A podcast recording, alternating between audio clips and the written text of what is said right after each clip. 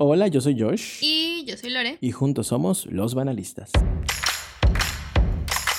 Bienvenidos a esta versión condensada de tu programa favorito, también llamada Banalismos. Lore, qué gusto saludarte una vez más, una semana más y con banalismos nuevos. Una semana más, la última semana de esta cuarta temporada, por cierto. Es verdad. Este, entonces tristes, pero también contentos de reunirnos.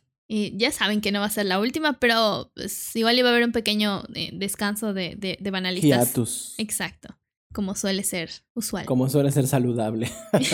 Pero como bien dices, son los últimos banalismos de, estas, de, pues de esta temporada y de esta semana.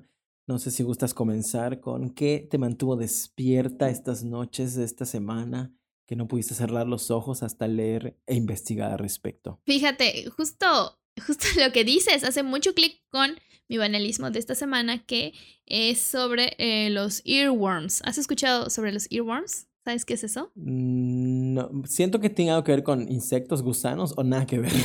Eh, en español la traducción literalmente sería gusano auditivo. Sí, sí, sí. Y, y, siento que sí la, sí la reconoces, nada más que me, quise ver, me quise ver muy fresa, ya sabes. Verdaderamente, qué raro de ti. Ay, oye, este, bueno, eh, un gusano auditivo o un earworm es esta canción, y ya hemos hablado varias veces de esto, ¿no? Es una canción que pues no se puede salir de tu cabeza. Y, pero pues justamente lo que estaba tratando de eh, hacer mi banalismo, lo que no me dejaba dormir fue como que tengo que encontrar, eh, tengo que conocer al respecto de por qué estas canciones se nos están quedando en la cabeza y qué podemos hacer al respecto. Entonces vengo con información y con eh, soluciones y antídotos. Así es. Este, bueno, básicamente un earworm o gusano auditivo es esta que creo que a todos nos ha pasado, es esta canción que de repente no te puedes sacar de la cabeza, ¿no? Eh, estás haciendo cualquier actividad y de repente tienes esto. Eh, hay muchas razones por las que puedes tenerlo o padecerlo. Este, sí, puede ser una, una canción musical, o sea, una música pegadiza, pegajosa. Este, y puede ser por exposición a la, a la música, a la canción, pero también puede ser darse por em, experiencias, o sea, de la memoria involuntaria, que, como pueden ser, por ejemplo, que de repente veas, leas o escuches una palabra que tiene alguna letra de la, de la canción, este, cuando escuches alguna nota que es similar, eh, una nota musical que sea similar, o una emoción, o sea, que, que se asocie a algún momento de tu vida que, en el que estuvo esa canción, que lo activa, ¿no? Este, justamente estaba leyendo que, aunque es igual en proporción en que pueda darle a hombres y a mujeres, a las mujeres se nos queda durante más tiempo y nos molesta más. ¿Por qué? Porque así es el destino para las mujeres. O sea, nunca ganamos, de verdad. Em, no hay un patrón determinado además de la popularidad. O sea, de por qué este, puede hacer una canción. También tengo aquí una breve lista de, de cuáles son los earworms. Y pues, ajá, como te decía, duran más en mujeres y que, que en los hombres. Eh, también algunas como características o razones que tenemos o coincidencias entre estos. Eh, puede ser que tienen un ritmo acelerado, este, que son de una melodía fácil, aunque también se ha determinado que también puedes tener este como que gusano musical de una canción sin letra. O sea, también una melodía puede quedarse en tu cabeza en loop infinito. Este, y que también es más común en las personas que tienen tendencias obsesivas. Entonces, ustedes podrán saber que yo siempre estoy padeciendo de uno u otro. Y es muy gracioso porque a veces, este, con mi hermana, eh, o ella tiene una canción pegada en la cabeza, o yo, y le empiezo a cantar y luego nos las contagiamos. No sé si ese sea como que el término correcto, pero sí nos pasa. Entonces, luego tenemos así, estamos todo el día repitiendo una misma canción. Y porque no quiero que esto suceda, investigué como que cuáles podrían ser algunos antídotos. Y esto viene, no lo estoy inventando yo, eh, viene de, desde pues varios eh, investigadores, psicólogos que han hecho pues su trabajo al respecto de los temas importantes. Cómo pues curar esos earworms. Em, en primer lugar, nos dicen que una posible solución es eh, poner a trabajar la memoria de trabajo, valga la redundancia. Eh, esto quiere decir que cuando sientas que ya tienes mucho rato con esta canción, y ya te quieres deshacer de ella, eh, puedes ponerte a hacer que si tu sudoku, algún rompecabezas, algún este eh, leer una novela, algo que concentre tu mente y pues la redireccione hacia otra distracción o que tenga que estar muy enfocada, que ya no quepa la canción ahí, ¿no? Otra es algo que le dicen romper el ciclo. ¿Qué es esto? Es darle un final a la canción digamos que tienes esta canción que está eh, eh, en loop. Voy a poner un ejemplo. No sé si, has escuchado esta canción de Yo me porto bonito de Bad Bunny. Sí, varias veces, varias veces. Ok, entonces como no, o sea, como el final de cuando dice Yo me porto bonito puede volverse a hacer un loop hacia el principio. Entonces, algo que podrías hacer, por ejemplo, sería decir tan tan cuando, o sea, si te das cuenta que ya la tienes mucho y al, generar este tan tan, literalmente le estás dando un cierre o un corte, estás rompiendo ese loop. Entonces, esta es otra, otro antídoto. Eh, un tercero es más físico. Eh, eh, masticar chicle. Mascar chicle podía ayudarte a que, como muchas veces cuando es con una letra, eh, solemos interpretarla también, entonces esto está ocupando tu cerebro y tu boca para evitar que, suceda. Em, hacerle frente, o sea, como que analizar por qué tienes esta canción, dónde la escuché, qué estaba pasando, entonces redireccionar ahora sí que el poder de tu mente hacia las causas y no hacia la consecuencia. y eh, por último, usar una canción curativa. Aquí, pues las investigaciones son principalmente en inglés, este, por lo que te sugieren la canción de God Save the Queen, que escuchamos recientemente con el fallecimiento de la reina Isabel, este, o también en la canción de Cumpleaños Feliz. O sea, en vez de cantar la que sea que tengas atorada en la cabeza, cantas dos estrofas de Cumpleaños Feliz, te deseamos a ti. Entonces, como esa es una canción que puede resultar eh, aburrida, conocida y trillada, eso nos hace como que romper también de cierta forma con, con el earworm.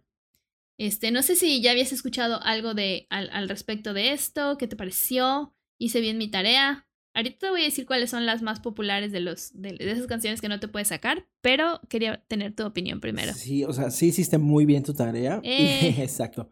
Y justamente estaba, mientras eh, te escuchaba atentamente, estaba tratando de recordar, porque vi en Netflix un documental que hablaba justamente con el tema de pues el sonido, la música y cómo es procesado en el cerebro. Hablaban de un caso de una chica que es productora musical, que pues su trabajo consiste en estar todo el día escuchando música y este someter, digamos, de alguna manera sus, sus oídos a sonidos diferentes, a veces de, de muchos decibeles y que a veces le lastiman y demás. Y llegó un punto en el que ella eh, pues empieza a tener como dolores en los oídos. El caso es que va al doctor, se revisa y descubren que está perdiendo audición. Oh. Pero no era una pérdida, digamos, física, era una pérdida cerebral. Ok. Entonces todo se complica porque era un poco, mm, pues digamos, muchísimo más complejo de lo que parece, porque digamos que se empezaban a desconectar los sensores, por así decirlo, de su cerebro que interpretaban el sonido. Ya. Entonces, pues ella se preocupa mucho, eh, después de mucho, digamos, camino que ella tiene que recorrer, digamos, médico, logran hacer que, pues ella recupere de alguna manera eh, ese procesamiento de, de los sonidos, ¿no? Y ella, después de todo este viaje, crea una canción que de hecho, justamente por esa canción es que quería encontrar, pero se me fue el nombre y no encontré la canción es una canción que ella crea durante el proceso, que lo que hace esa canción es, pues, combinar todas las cosas y secuencias que ella sabe o que ella ha estudiado que hacen que se convierta en una canción adictiva. O sea, la escuchas y tu cerebro hace un movimiento, digamos, de interpretación auditiva que lo que hace es querer volver a escucharla y querer volver a escucharla, ¿no? Porque digamos que masajea el sonido de alguna manera del cerebro porque esa fue la intención de esta productora, ¿no? Hacer una, eh, una sucesión de sonidos y de vibraciones que hacen que tu cerebro se sienta tan bien que quiera permanecer en ese estado. La canción dura 3, 4 minutos. Es una canción que ni siquiera es así como que reggaetón o pop rock, no, es una canción de un pop bastante suave con su voz Y, y, pues no es, o sea, honestamente no es una canción como que de mis favoritas, pero algo tiene ese sonido que como que te reconforta mucho, te calma mucho y es una canción bastante tranquila, ¿no? ¿Y a qué viene todo esto al caso? Creo que tiene que ver con esto de los earworms, en el sentido de que si bien es cierto que hay eh, estas combinaciones de canciones que como tal no tienen fin, que decías como la de la de Bad Bunny, creo que también detrás de eso hay como que cierta composición sonora que hace que tu cerebro diga, quiero más, quiero más, ¿no? y también creo que tiene, exacto, y también creo que tiene que ver con que todo el tiempo la escuchas en la radio, que mucha gente la canta. También. Pero sin lugar a dudas, creo que todos hemos sido víctimas. A mí creo que más recientemente eh, recuerdo Tusa, ¿no? Que no podía dejar de escucharla, ya la odiaba, pero no podía dejar de escucharla, no sé por qué. Y hace poco creo que te felicito de Shakira, ah, igual. Sí. Este, también ese era como otro antídoto que, que, aquí no está, pero yo ya lo había leído algún lado antes, que, que es lo que te dicen, que tienes que escuchar la canción como para que se repela el efecto, que se rompa ese hechizo. Este, ¿Tienes alguna idea, así como pensando, deduciendo, cuál podría ser ahora sí que el, el top de las canciones que generan más earworms? Pues yo creo que puede ser la de Feliz Cumpleaños o alguna pues muy viejita, entre comillas, de Queen, no sé, We Are the Champions o o algo así, o estoy muy alejado. Ok, más o menos fuiste con We Are the Champion, pero no, este, no es precisamente esa de Queen. Eh, resulta que en, un estudio que se hizo, pues, más o menos, o sea, ya no tan recientemente, digámosle, pues, por las canciones que están en la lista, yo diría hace 10 años, un poquito menos, eh, la gran ganadora de los earworms es eh, nuestra querida Lady Gaga. En primer lugar está Bad Romance. Oh, ok. Eh, y en octavo y noveno también está Lady Gaga con Alejandro y con Poker Face. Entonces, eh, me disculpo por anticipado si a partir de escuchar este programa van a estar diciendo pop, pop, pop, Poker Face todo el día. Dispensen. Esto es en pro de la investigación y el conocimiento. Y yo ya, poker face. sí. en segundo lugar, es una que yo, la verdad, siempre la tengo. O sea, en cualquier momento se me activa este earworm. Es em, Can't Get You Out of My Head de Kylie Minogue. Por supuesto. Tercer lugar, Don't Stop Believing the Journey o The Glee, dependiendo de su edad. Em, cuarto, Somebody That I Used to Know de Gautier. que esa zona más a estrellita. ¿Te acuerdas que hubo mucho, eh, o sea, como que mucho relajo con eso? sí, sí, sí, claro. Este, en quinto, el canceladísimo Adam Levine, que no vamos a hablar de, él en este momento. Ay, no. Eh, con la canción Moves Like Jagger. En sexto, California Girls de Katy Perry. Séptimo, Bohemian Rhapsody de Queen. Y bueno, como ya te había dicho, Alejandro y Poker Face de Lady Gaga.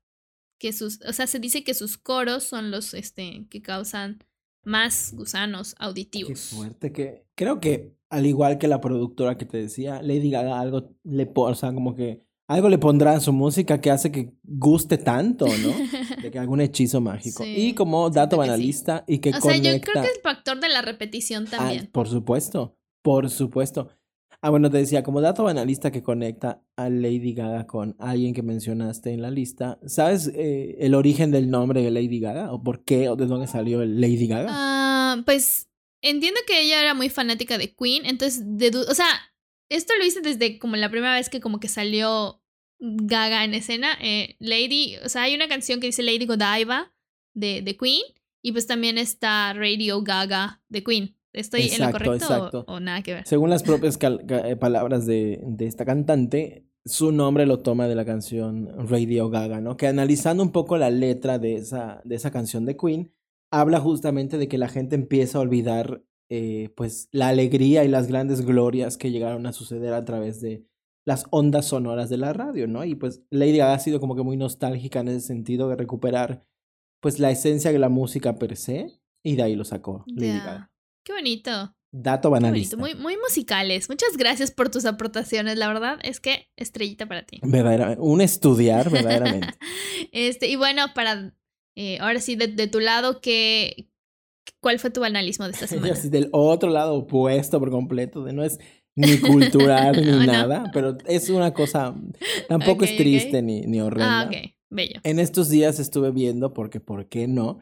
La tercera y más reciente temporada de High School Musical, The Musical, The Series. No sé si alguna vez has visto eh, esa serie, pero a mí me encanta. No, la verdad es que sí, no, no, no ha sido como por, ya sabes, por no querer verla, sino se me olvida, la verdad pero estará en mi lista. Sí, o sea, a mí me encanta porque es, es de esas que te desconectas y te conectas así con tu adolescencia, ¿no? Un poco. Ya, ok. Y yo pensaba en que la vi, o sea, como tal la serie no es así merecedora de un Emmy o de un Oscar o de nada, es, son adolescentes viviendo su fantasía musical adolescentes, es como el hijo que tuvieron High School Musical y cualquier película de Disney Channel donde cante Demi Lovato, ¿no? Ok. Casualmente la tercera temporada es en un campamento, hola Camp Rock, ¿no? y cantan canciones precisamente de Camp Rock la icónica de This is me. Justo esa, Ya, ya, ya se me metió en la cabeza. Ya tengo un nuevo earworm. Gracias exacto, a ti. El día exacto. De hoy. Besototes a Demi Lovato. Esa también la cantan en una versión bastante tierna y bonita, ¿no? Okay. Pero mi banalismo viene más con. Eh, y aquí cruzo con otro contenido de Disney que es eh, Buzz Lightyear. ¿Ya viste esa película? No la he visto. Pero cuéntame. Pero sí supiste como de todo el relajo. Claro, de, de todo el drama de, de rayo de las cancelaciones. casi casi. Exactamente. Exacto, ¿no? El caso es que vi Buzz Lightyear y la neta, qué estupidez, pero, o sea, no, no la película, sino el relajo que se armó detrás, ¿no? Claro. Pero yo me puse a analizar y dije, bueno, si la gente se volvió loca por esos milisegundos donde se ve un beso entre dos mujeres, yo no sé si la gente, o esa gente que se alteró con ese contenido de Buzz Lightyear, no ha visto High School Musical. Porque High School Musical es así. Yo no sé si realmente, o sea, los responsables de los contenidos de Disney realmente ven todo lo que sacan en la plataforma de Disney Plus. ¿Por qué? Porque para todo lo que pasó con, con Buzz Lightyear, ese contenido de High School Musical, de Musical, de Series, me parece que ya estaría canceladísimo. ¿Por qué? Desde la, primera desde la primera temporada tenemos a una pareja de dos pues, adolescentes varones que tienen una relación sentimental. Ok. Eso para las mentes más cerradas hubiera sido quemen ahora esa serie, ¿no?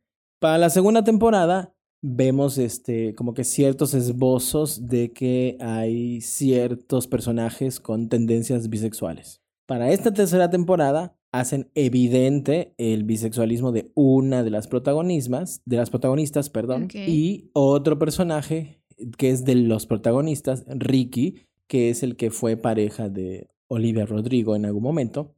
Como que va- hay varios momentos, este, pues que tienden un poco hacia lo LGBT, eh, pues digamos rozando la bisexualidad y dando a entender que pues, él no tendría problemas con tener una relación con otro, pues otro varón, ¿no?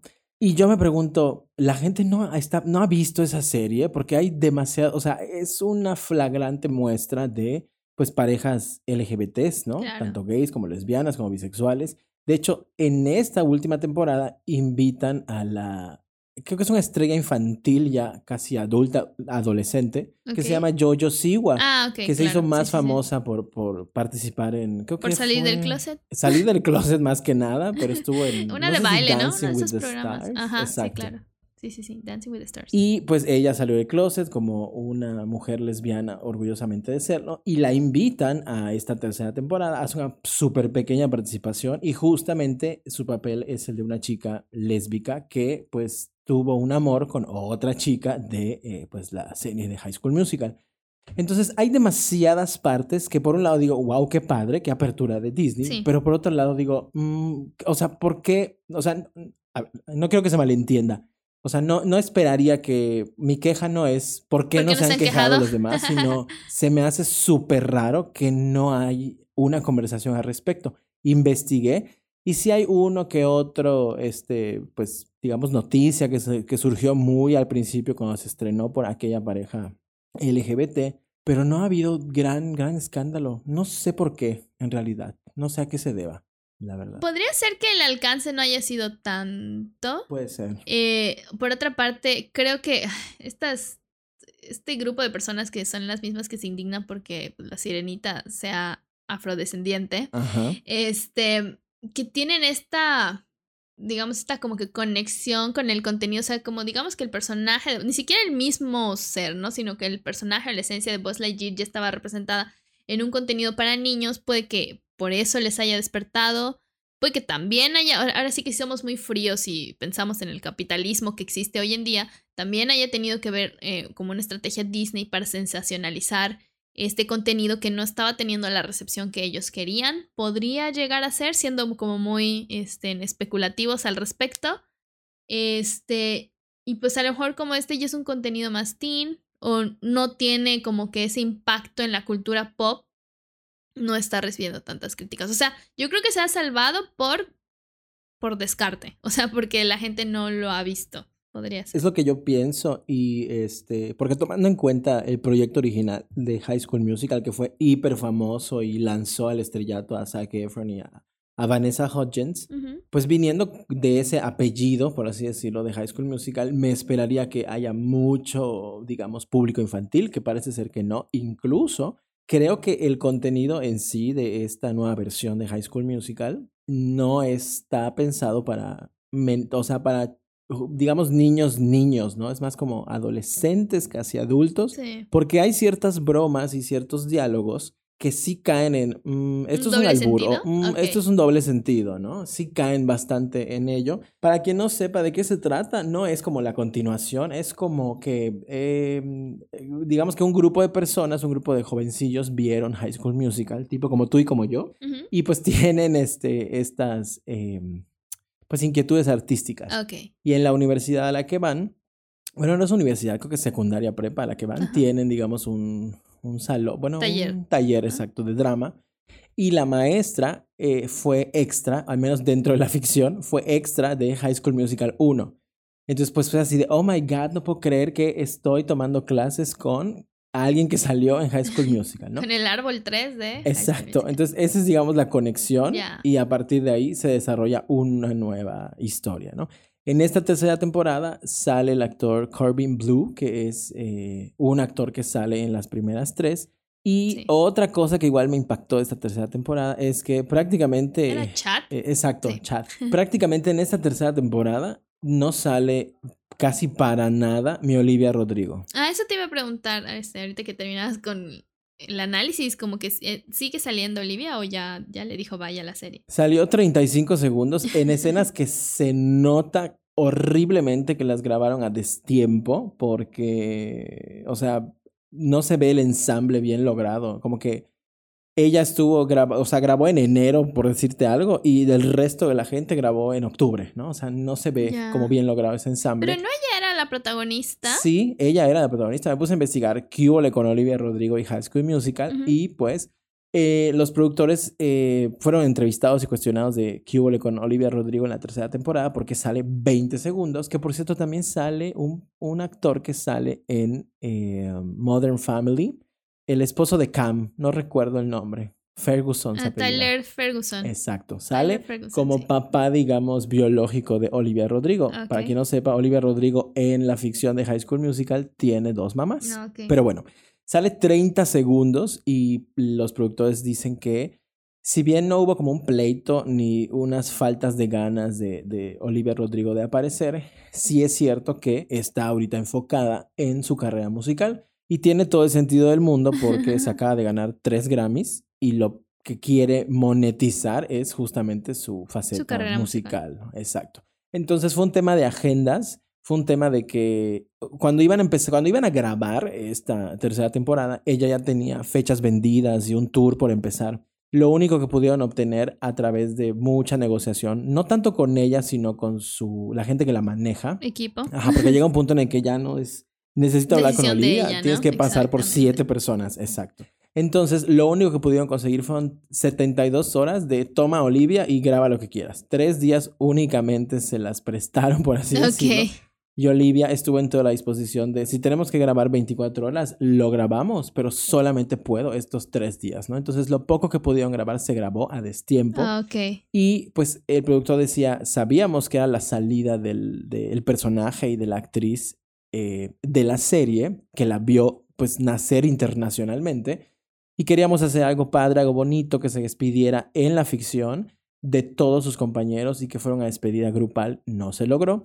Lo único que lograron, ¿y por qué no se logró? Porque todos los, los otros actores no podían grabar antes por otros compromisos. Ah, Entonces, mientras, por otra vez, en enero sí pudo grabar Olivia tres días, todos los demás eh, no, no podían grabar por agenda. Entonces lo único que lograron es que con, un, con dos actrices sí pudieron grabar al mismo tiempo que Olivia y son las únicas interacciones que tiene del elenco principal, ¿no? La maestra y como que su mejor amiga de, del grupito, ¿no? Ya. Y solo de ellas, digamos que se despide. Y tratan de pintar un poco, digamos, la salida de Olivia, como que ella, como que se graduó prematuramente y empezó su carrera O sea, musical. ya no habría chance de que regresara No, no, no, eventualmente. No, no, no, O sea, ah, ok. Ya es. Adiós. ella, digamos que se sale de la secundaria para perseguir su sueño musical. Y en la vida real, pues se sale de la serie para lo mismo, para Claro. perseguir su, su sueño musical, ¿no? Ya. Y durante esta tercera temporada lo que sucede es la transición de nuevos protagonistas, ¿no? El que era protagonista principal, como la pareja De de Olivia. Rodrigo, Ujú. sigue siendo, pero le ponen, digamos, a otra protagonista del elenco a su lado, ¿no? Y te digo, como que se desdibuja un poco este tema hasta que al final vuelven como que a insistir en la trama, en que ellos son pareja, pero durante toda la temporada como que dejan ver que este niño pues puede ser un poco bisexual, ¿no? O sea, hay de todo prácticamente. Pero sí, esta tercera temporada fue como un pase de estafeta. Llega este niño eh, que estuvo en las primeras tres películas Corbin Blue, que pues ya no es un niño, es un adulto. Y ya la serie Sí, se, se... señor. Exacto, ya la serie se, se trata a sí misma como que un poco más madura, con ese tipo de chistes y que caen como que en cuestiones de doble sentido. Y para la cuarta temporada, que sí va a haber y que ya la están grabando, ya se han sumado elenco de pues las primeras, em, las primeras tres Ah, películas. mira, ¿qué tal? Regresa Monique Coleman, regresa Lucas Gabriel. Bart Johnson, Allison Reed y Cases Stroud. De los principales son Chad Taylor y Ryan. Sí. Y el entrenador Bolton, la señora Darbus y Martha. Todos ellos vuelven. ¿Por qué crees? Porque el plot de la cuarta temporada es precisamente que van a hacer en la ficción la película High School Musical 4 The Reunion en la escuela donde filmaron, que casualmente es la escuela donde estos chiquillos estudian y ellos saldrían como extras, ¿no? Ya la están grabando y según los productores están teniendo pláticas fructíferas, es todo lo que dijeron para lograr que Troy y Gabriela vuelvan, es decir, Zac Efron y Vanessa Hudgens. Y justo de, de eso, Vanessa hizo una aparición en, en frente de la escuela. O sea, subió como un reelcito, un videíto así súper corto donde estaba fuera de la escuela. Pero pues nadie, o sea, como que todos se emocionaron, pero nadie sabía qué onda. Yo creo que seguramente ya están grabando Vanessa y Zac, solamente que no lo van a decir para que el lanzamiento sea así de que estalle. Claro. Lo cual me hace pensar que cuando eso suceda, o sea, va a volver la serie a estar en boca de todos. Y ahí es cuando van a decir, ¿por qué no hemos cancelado esto, no? Entonces, durante esta semana, ese ha sido mi banalismo. Bendiciones a High School Musical, verdaderamente. Qué bello. Muy bien. Muy reconectado con la juventud, muy musical el banali- todos los banalismos de esta semana también. Sí. Este, y bueno, después de este viaje, bello viaje mágico y musical, pues nos despedimos por esta semana. Este, bueno, no por esta semana, nos despedimos por este programa.